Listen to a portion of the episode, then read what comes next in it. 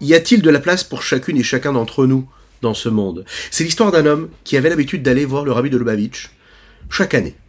Il rentrait en entrevue et il lui posait les questions qu'il avait besoin de lui poser. Il lui parlait de ses problèmes, de ses soucis, de ses tracas, des questions, des doutes qu'il avait. Et pendant deux ou trois ans, il n'a pas décidé de voyager. Il n'est pas venu voir le rabbi, n'est pas rentré à ce qu'on appelle l'Iridou, c'est-à-dire dans cette entrevue, on avait la possibilité de rencontrer le rabbi en tête à tête. Au bout de trois ans, il a décidé de revenir voir le rabbi. Lorsqu'il est sorti de ce bureau-là, le Rav Groner, le secrétaire du rabbi, raconte ce témoignage-là. Cet homme lui a dit que le rabbi lui avait posé la question Pourquoi est-ce que tu n'es pas venu me voir pendant tout ce temps-là? Tu avais l'habitude de venir chaque année. Et là, il a répondu au rabbi eh Écoutez, je ne voulais pas vous embêter avec mes problèmes, sachant qu'il y a énormément de gens qui vous prennent du temps et de la santé. Je voulais vous épargner quelques minutes, quelques soucis. Et là, le rabbi de lui répondre, sachez une chose, il lui a dit. Dans cette pièce, là, dans ce bureau, il y a de la place pour tous les juifs. Il y a énormément de pierres qui ont été déposées, des pierres qui étaient sur le cœur de ces frères juifs qui venaient ici me parler. Mais sachez qu'il y a de la place pour les pierres de tous les juifs. Boker Tov, bonjour à toutes et à tous. Je suis infiniment heureux de vous retrouver en cette magnifique journée que Dieu nous offre sur la terre. Aujourd'hui, c'est un grand jour. On souhaite un très très très grand Mazal Tov pour le mariage de Hadas, Aviva, Esther et de Samuel qui se marient ce soir, Bezrat Hashem. On leur souhaite une belle vie, pleine de joie, avec beaucoup d'enfants, une belle famille en bonne santé jusqu'à 120 ans, de toute leur famille. On leur souhaite de construire Binyan Adehad, une maison, une construction qui soit là, qui tienne comme il faut, avec des bonnes fondations, selon la Torah d'Israël, selon les préceptes de la chassidoute, selon les préceptes de tous les enseignements de nos maîtres, afin de réussir à construire encore et encore une maison qui permettra la venue de Mashiach très prochainement. Nous étudions aussi ce matin pour la mains d'Aliza Batrana, qu'Hachem lui envoie une guérison totale et complète tout de suite maintenant. Juste après ces quelques notes de Nigun, on étudiera ensemble notre Tania du jour.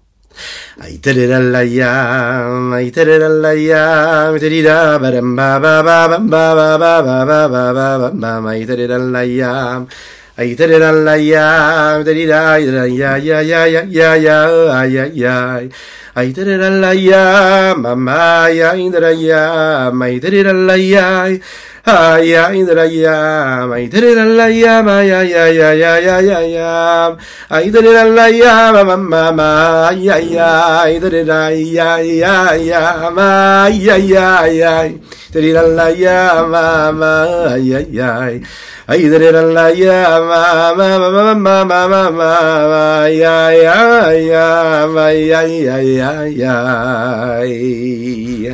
L'expression qui apparaît souvent dans la chassidoute, qui exprime justement ce que peut être face à la sainteté, l'inverse de la sainteté, à savoir l'impureté. C'est cette expression-là que le Rabbi Shonzalan nous donne aujourd'hui. C'est une expression qui reflète réellement ce qui se passe. À savoir que d'un côté nous avons la Gdusha, et quand il y a de la sainteté, il y a des forces qui sont inverses à la sainteté. C'est comme ça. Et donc ces forces-là qui s'expriment à travers l'impureté du monde, elles aussi, elles ont ce que nous appelons des forces, des énergies qui les régissent. Hier, nous avons parlé des dix séphirotes, hein, ces dix séphirotes qui sont les dix séphirotes de la Gdusha. Eh bien, nous avons les mêmes forces du côté de l'impureté, et on appelle ça, dans les mots de la Kabbalah, des kitré des Sahavuta. Kitré des Mesahavuta, ce sont des couronnes d'impureté. Face aux séphirotes de sainteté, qui sont la source divine à toute existence. Et précisément et particulièrement à la profondeur de chacune et chacun d'entre nous, à savoir l'âme juive que nous avons en nous, il y a ces couronnes d'impureté. Mais qu'est-ce que cela veut dire? C'est-à-dire que la source de la vitalité et la force qui leur permet d'être ce qu'elles sont, c'est qu'elles ont des forces. Il faut qu'elles aillent chercher leur énergie quelque part, ces forces d'impureté. D'où viennent mais à l'inverse des âmes du peuple juif, qui elles sont inclus et font partie de, ces dix séphirotes de Kedusha, les âmes de toutes les autres nations du monde reçoivent leur force de ces couronnes de l'impureté. Les forces de la pureté, de la, du plaisir, du désir, de la Gdusha qui viennent de la sainteté nous permettent par exemple, de s'exprimer à travers le plaisir sain. Quand on va étudier la Torah, quand on va faire une belle tefila, quand on va faire une mitzvah, quand par exemple le jour du Shabbat, on va ressentir du plaisir, le Onek Shabbat. On va chercher cette force-là dans la sainteté. Il y a aussi ce que nous appelons des forces euh, qui nous permettent d'avoir des plaisirs physiques, matériels. Hein. on ne parle pas seulement de spiritualité ici. La sainteté s'habille dans la matérialité. C'est d'ailleurs le but essentiel. Si on va chercher quelque chose de plus, on va dire, plus intellectuel que du ressenti physique de plaisir, euh, face à la sainteté, face à la sagesse qu'il y, a dans, y a dans la sainteté, il y a par exemple ce que nous appelons la force du bitoul, l'annulation, l'abnégation. On peut avoir par exemple de la sagesse et se sentir exister et être, être quelqu'un de grossier, on peut être un très très grand intellectuel, être quelqu'un qui a un comportement totalement grossier. Et ça arrive très très très souvent, on, peut le constater, il y, a, des grands philosophes, des grands écrivains, des, des, gens qui avaient a priori euh, un raffinement intellectuel, mais qui se traduisaient dans une forme de matérialité grossière euh, totalement exagérée. Celui qui s'enorgueillit de, son, sa sagesse, eh bien, il utilise, on va dire, des forces qui sont néfastes, des forces qui sont contraires à la sainteté. Face, par exemple, à la bonté, face à l'amour, qui, elle, est sainte, c'est-à-dire de donner comme il faut, etc., eh ou aimer comme il faut, je peux aimer, mais ce qu'il ne faut pas que j'aime. Je ne dois pas tout aimer. Même si je peux aimer, je peux avoir le désir d'aimer une chose ou une personne, si ça ne fait pas partie d'un cadre de permission totale par la Torah, et que ça n'est pas dans la sainteté, je n'ai pas le droit d'aimer. Et pourtant, le sentiment d'amour est permis. Et il est positif, c'est bien d'aimer. C'est bien de donner, mais si tu donnes mal, ou bien à la mauvaise personne, ou bien pas comme il faut, eh bien à ce moment-là, tu as mal donné. Si par exemple, j'utilise l'amour, les plaisirs, mais interdits, eh bien c'est néfaste. Si j'utilise par exemple la gvura, la rigueur qui est une vertu qui peut être utilisée du côté positif de la sainteté, mais je l'utilise pourquoi? Pour être en colère, pour être coléreux. Et ça, c'est à chasser complètement de nous. Alors oui, oui, oui, c'est un travail de tous les jours. C'est très dur. La colère, elle s'empare de nous. L'énervement, les réactions que l'on peut avoir. Et pourtant, on a la possibilité quand même de faire l'effort qu'il faut. Et Dieu nous aide pour cela. Les chaim, les chaim, les chaim.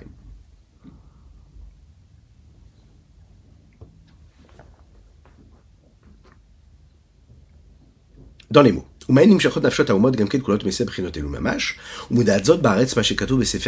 On sait ce qui a été écrit dans le Sefer Agilgulim, c'est-à-dire un Sefer de Kabbalah pur, qui fait partie des écrits du Harizal Rabbi Yitzhak Loya. Al Pasuk Shalat Adam et Adam ce qui a été dit dans Kohelet, l'homme qui maîtrise le mal qui est en lui, c'est-à-dire que Sod Galut Ashrina qui doit, hein, qui doit maîtriser le mal qui est en lui, parce que parfois le mal, lui, commence à gouverner sur l'homme, et ça c'est très très grave. C'est justement le secret de base, le fondement sur lequel se base cet exil de la shrina, du rayonnement de Dieu, à travers les écorces d'impureté, afin de les faire vivre aussi pendant cet exil-là dans lequel nous vivons. Cet homme-là, l'homme de l'écorce, d'accord Il va prendre le pouvoir sur l'homme de la sainteté. En fait, c'est ce qui permet l'existence du monde. La clipa, l'écorce, n'est pas quelque chose en soi. Elle n'a pas de source, elle n'a pas de but. Elle n'est pas ce qu'elle est pour ce qu'elle est elle-même. Si elle existe, si elle agit, si elle est en mouvement, c'est tout simplement parce qu'en fait, elle prend de la force de la sainteté, elle va se servir de cette énergie, elle puise à l'inverse, à, non, contre la volonté. Pas à l'inverse, mais contre la volonté de la sainteté, elle se sert, elle prend ça, elle s'accapare toute sa vitalité, ça peut être une vitalité de sagesse, de chorma, ça peut être une vitalité qui, qui se traduit à travers ses potentiels émotionnels. Et elle va l'entourer, elle va se nourrir, et elle va un petit peu faire sa petite vie à elle, dans l'impureté, avec cette force qu'elle reçoit de la gdoucha, de la sainteté. Et de faire en sorte comme si que la sainteté n'existait pas. C'est la raison pour laquelle on peut voir un homme qui vit avec une opulence matérielle, en ayant tout ce qu'il a besoin d'avoir ici-bas sur Terre, sans voir l'once d'une gdoucha de sainteté dans son existence. Alors on se demande, mais d'où il a cette vitalité ben, Tout simplement parce que l'impureté va chercher l'énergie dans la sainteté et elle l'emballe. C'est ce qu'on appelle une écorce, on ne sait même plus ce qu'il y a à l'intérieur, quelque part. Elle prend cette énergie et cette vitalité pour le mal. Aval, mais il faut savoir aussi, où les râles Ça veut dire que la gouvernance et la maîtrise du mal dans cet exil-là c'est pour son mal. Peut-être que ça lui paraît comme étant quelque chose de positif, mais ça ne fait que le mal. Ça nous paraît comme quelque chose, comme une réussite. Mais la vérité du vrai, c'est quoi? C'est ce qu'il dit dans Kohelet, Shlomo Meller. C'est que c'est l'éralo. C'est pour son mal. Ça lui apparaît comme étant quelque chose de bien, une réussite matérielle, il y a tout ce qu'il faut. Il pense que tout est bien. Il pense qu'il n'a pas besoin de plus que ça, il n'a pas besoin, pas besoin de plus de ça, de, de sainteté. Mais en fait, il se trompe complètement. Pardon, excusez-moi.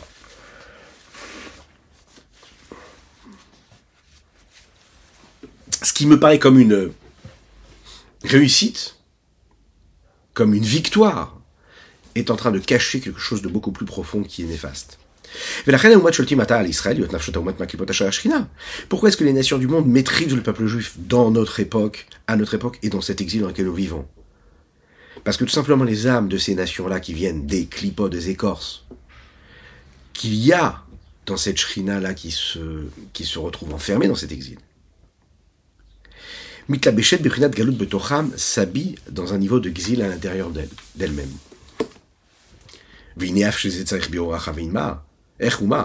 qu'on ait besoin de développer et de comprendre réellement ce que cela veut dire. Comment et qui, quoi, qu'est-ce? C'est-à-dire comprendre comment est-ce que la shrina, le rayonnement d'Akadosh Baruch quand il s'habille ici-bas sur tête dans l'exil. Cet exil-là du peuple juif dans les nations l'importance que l'on va donner ici à la clipa, à l'écorce, dans tous ces domaines-là, c'est très difficile de le comprendre. Comme la vitalité ne peut pas arriver directement et de manière simple depuis Akadosh Baruch jusqu'au clipote. C'est très difficile de comprendre cela. Comment est-ce que Dieu va nourrir les clipotes? On est censé nourrir de la sainteté. Pour bien comprendre tout cela, il faut vraiment avoir un esprit et une largesse d'esprit de compréhension, de connexion, d'assimilation de ces sujets-là. Mais le Rabbi Shonzalman nous dit Mikol Makom Emet Kanou. Il faut savoir que la vérité vraie, c'est celle-ci. Le secret de l'exil de la Shrina ici-bas sur terre, comme l'explique le Harizal Rabbi Yitzhak c'est la vérité profonde et ce qu'on est capable de voir clairement dans ce qui se passe ici, de manière concrète, dans la réalité spirituelle, et même matérielle et physique de l'exil de Dieu ici-bas sur terre et de l'exil du peuple juif à travers toutes les nations du monde? Oui, en effet, les nations vont maîtriser, vont gouverner, et euh, le peuple juif à travers toute son histoire, parce que justement, on vit cela comme il faut, à savoir dans cet exil. Et là, Shafat Piken quand même, il faut savoir que dans tout cela, c'est-à-dire même quand la Shrina s'habille dans les forces du monde et des nations du monde, pour les faire vivre, ils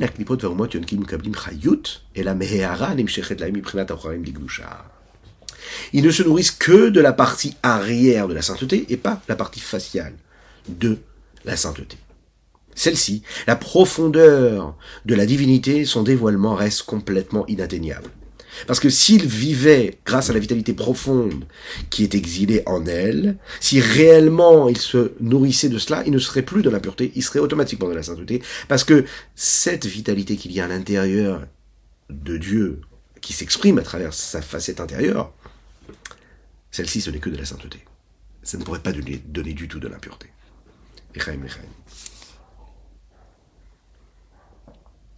Alors comment est-ce qu'ils reçoivent leur énergie? Alors quand on a l'habitude de dire que des c'est un peu comme une personne, vous savez, qui a besoin de nourrir celui qui n'aimerait pas, à qui il donne ce qu'il a besoin de donner, et il lui donne, allez, tiens, je dois te donner quelque chose, et je le jette derrière mon épaule. Et eh bien c'est un petit peu de la même manière qu'Akadosh Baruch va nourrir les forces de l'impureté, les écorces négatives. Et il précise, et il dit comme ça. Même ce rayonnement-là qu'ils reçoivent, elles reçoivent de façon, allez, par des filtres, des écrans, des rideaux comme ça, opaques, hein, qui laissent passer un peu de lumière, une énergie assez suffisante pour qu'ils puissent vivre, mais pas tout la sainteté qu'ils devraient recevoir, pas toute l'énergie qu'ils devraient recevoir.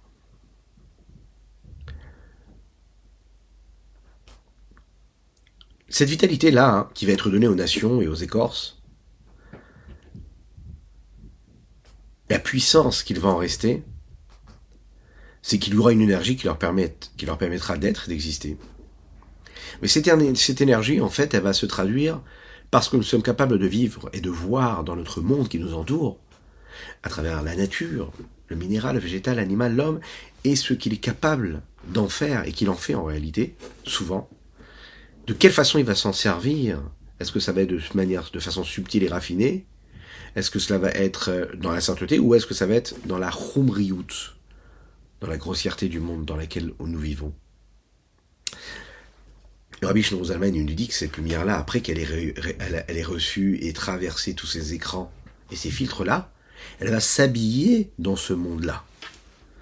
Après le système de l'ordre de l'enchaînement de tous les différents mondes, Atzilut, Bria, Yetzira, Asiya, et toutes les séphirotes qu'ils comportent, ces différents mondes, on va comprendre qu'en fait, cette matérialité dans laquelle nous vivons, ça n'est pas une qui est foncièrement mauvaise.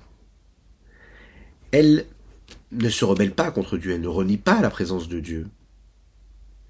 Mais par contre, elle est juste quelque part un petit peu opaque, bouchée.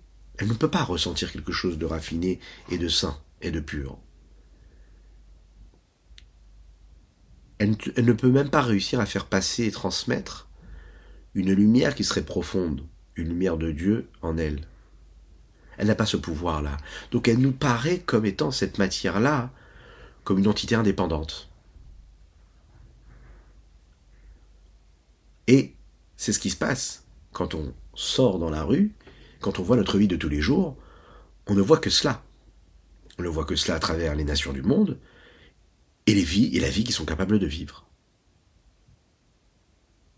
Les corps sont les mêmes, si ce n'est que le corps du peuple juif a été choisi à Sherbachar Banu Kolam le peuple juif, lui, va se nourrir de la profondeur même des faces suprêmes de Dieu.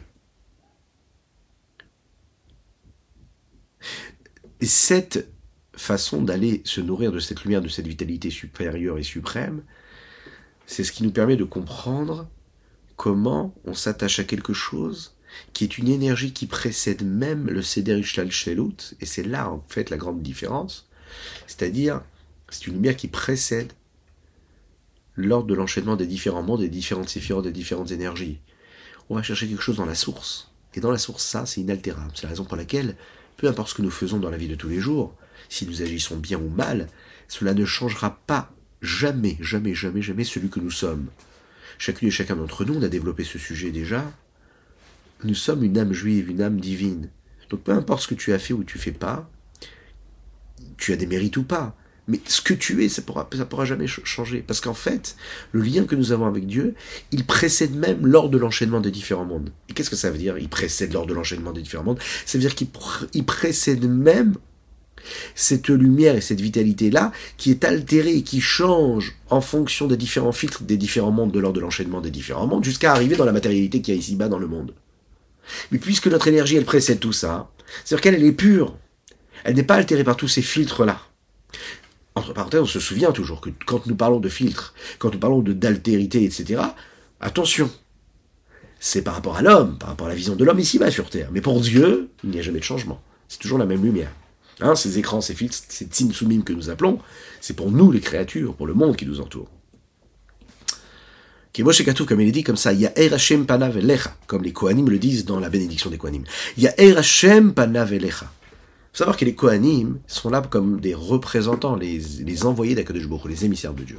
Et ils sont là pour nous bénir par la bénédiction que Dieu veut nous donner. Et qu'est-ce qu'il dit là-bas? Ya'er Hashem panav.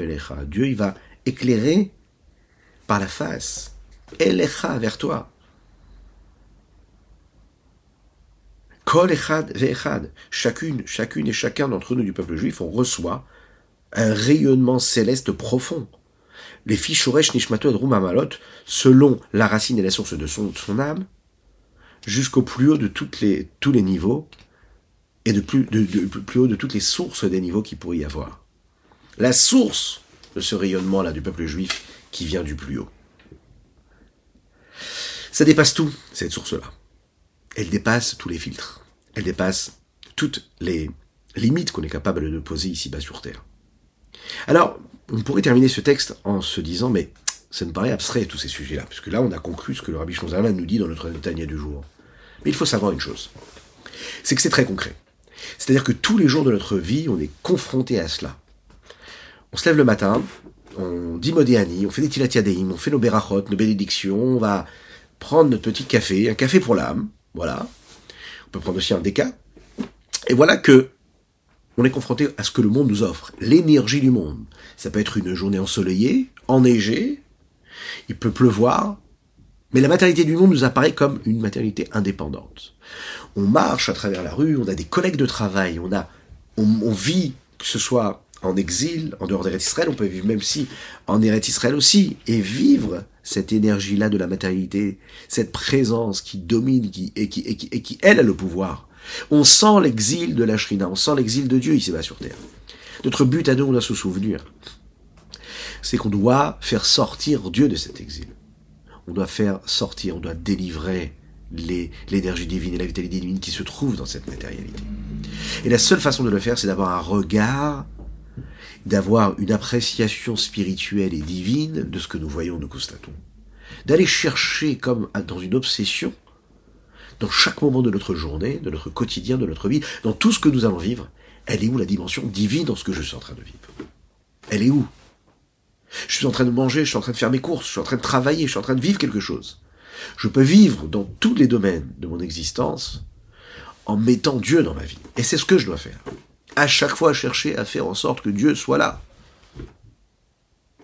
C'est le challenge du jour. Je vous souhaite une excellente journée, que Dieu vous bénisse et qu'il vous protège. Vous avez un grand mérite si vous partagez ce cours-là à travers les différents réseaux. Faites-le, il n'y a pas plus important. C'est ce qui nous amènera à la venue de Mashiach. À bientôt.